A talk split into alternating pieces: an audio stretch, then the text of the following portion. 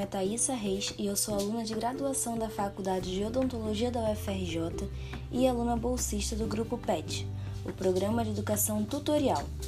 No PETcast de hoje, eu vou abordar a relação do estressante cenário atual da pandemia de Covid-19 e o aumento do risco de desenvolvimento de bruxismo e de disfunções temporomandibulares. Conteúdo desse podcast foi baseado em evidências científicas e as referências utilizadas estarão disponíveis ao final através de um QR Code.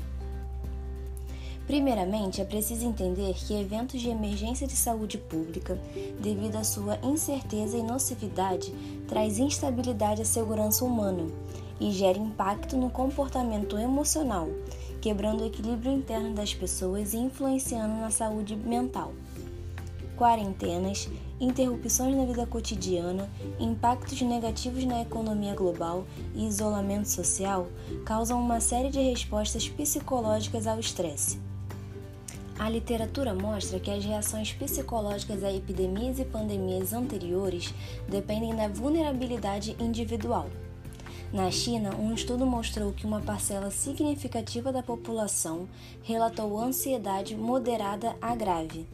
Outro trabalho mostra que 24,9% dos estudantes universitários chineses estavam sofrendo de ansiedade e os estressores que foram relacionados positivamente para os sintomas incluem estressores econômicos, efeitos na vida cotidiana e atrasos acadêmicos. Os profissionais de saúde, principalmente as mulheres, também enfrentam níveis crescentes de ansiedade e estresse. Além disso, sabe que os transtornos de ansiedade têm maior probabilidade de ocorrer e piorar na ausência de comunicação interpessoal, o que pode acontecer durante o isolamento devido à pandemia. Estudos têm relatado alta prevalência de sofrimento psíquico naqueles que passam por um período mais longo de quarentena e também está associado ao aumento da prevalência de transtorno de estresse pós-traumático, correlacionado com sintomas depressivos. Após o surgimento de uma emergência, certos sintomas de estresse podem aparecer tão cedo quanto um dia após a exposição do evento, e o impacto psicológico em algumas pessoas pode durar vários anos. Dentre as doenças psicossomáticas orais intimamente relacionadas ao status psicológico do paciente estão o bruxismo e as disfunções temporomandibulares, as DTMs. Para começarmos a entender essa relação, primeiramente precisamos entender o que é o bruxismo.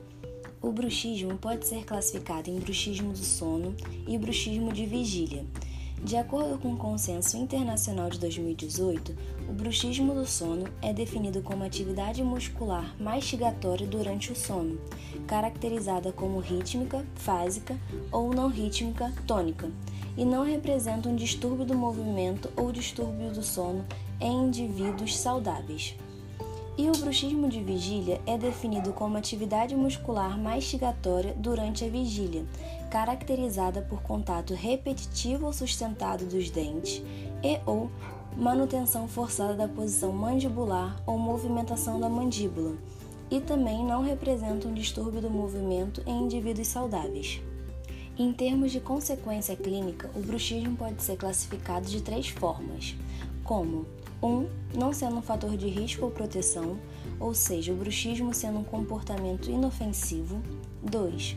Um fator de risco, se o bruxismo estiver associado a um ou mais resultados negativos para a saúde bucal, por exemplo, dor muscular mastigatória intensa ou dor nas articulações temporomandibulares, desgaste mecânico extremo dos dentes e complicações protéticas.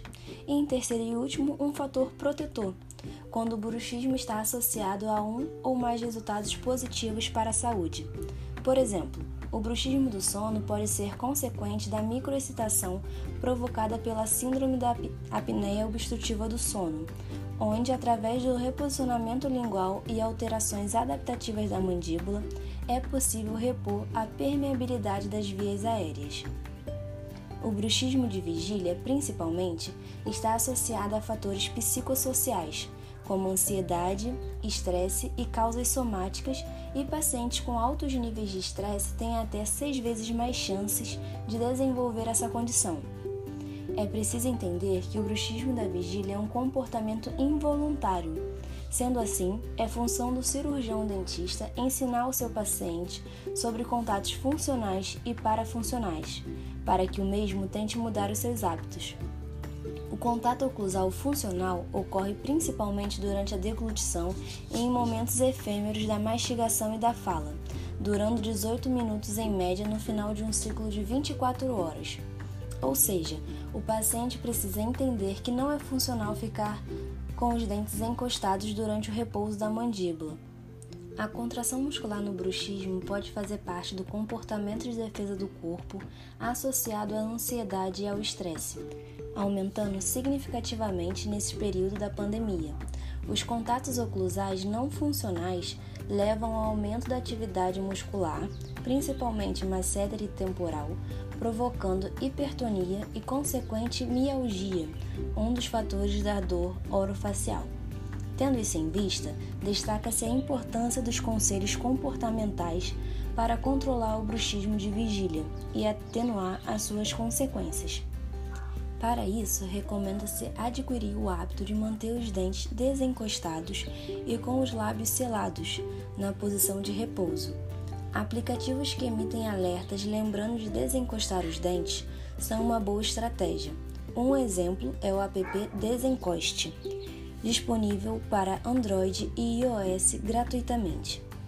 A situação de isolamento social que vivenciamos pode desencadear ou aumentar o estresse, ansiedade e depressão, como dito anteriormente, e o uso de técnicas de relaxamento proporciona o reestabelecimento de uma conexão positiva com a realidade e melhora a qualidade de vida. As práticas de meditação e atenção plena podem ajudar a saúde mental dos pacientes e da população geral durante a pandemia global que estamos enfrentando devido à Covid-19. Aprender a estar consciente da respiração promove relaxamento físico e mental, útil para controlar a dor crônica e melhorar o funcionamento físico. O apertamento dental em vigília com um sono não reparador, mesmo sem a presença do bruxismo do sono, podem levar a mais dor pela manhã. O sono é uma necessidade fisiológica de nutrição e manutenção do metabolismo. Portanto, a higiene do sono deve ser explicada e ensinada aos pacientes.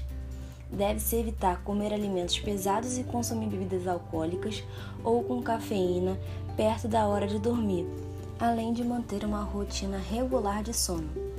Exercícios físicos intensos não devem ser realizados antes da hora de dormir e o quarto deve ser mantido escuro e silencioso. O uso de equipamentos eletrônicos com alto brilho da tela e assistir TV na cama devem ser evitados. Outro ponto importante é evitar as posições posturais do sono que geram sobrecarga nas articulações e músculos da região da face. É importante diferenciar os tipos de bruxismo, pois além de apresentarem a fisiopatologia distinta, também é diferente a forma com que se relacionam com a DTM. A associação entre bruxismo e aspectos psicológicos foi documentada, embora a intensidade do bruxismo do sono não tenha sido associada a estresse autorrelatado, depressão, DTM ou dor relacionada a DTM. Uma revisão sistemática recente, no entanto, relatou que alguns sintomas específicos do espectro do transtorno de ansiedade podem estar associados a um provável bruxismo do sono. Revisões sistemáticas indicam um provável modelo multifatorial para o bruxismo do sono. Histórico de bruxismo do sono na infância, doença do refluxo gastroesofágico e polimorfismo genético são importantes fatores de risco associados ao bruxismo do sono em adultos. Além disso, também há associações com o uso de álcool, cafeína e tabaco as chances de bruxismo do sono pare parecem aumentar quase duas vezes para aqueles que bebem álcool, quase uma vez e meia para aqueles que bebem mais de 8 xícaras de café por dia e mais de duas vezes para aqueles que são fumantes atuais. Além disso, a exposição como fumante passivo e o uso de antidepressivos está indiretamente associada com o bruxismo do sono.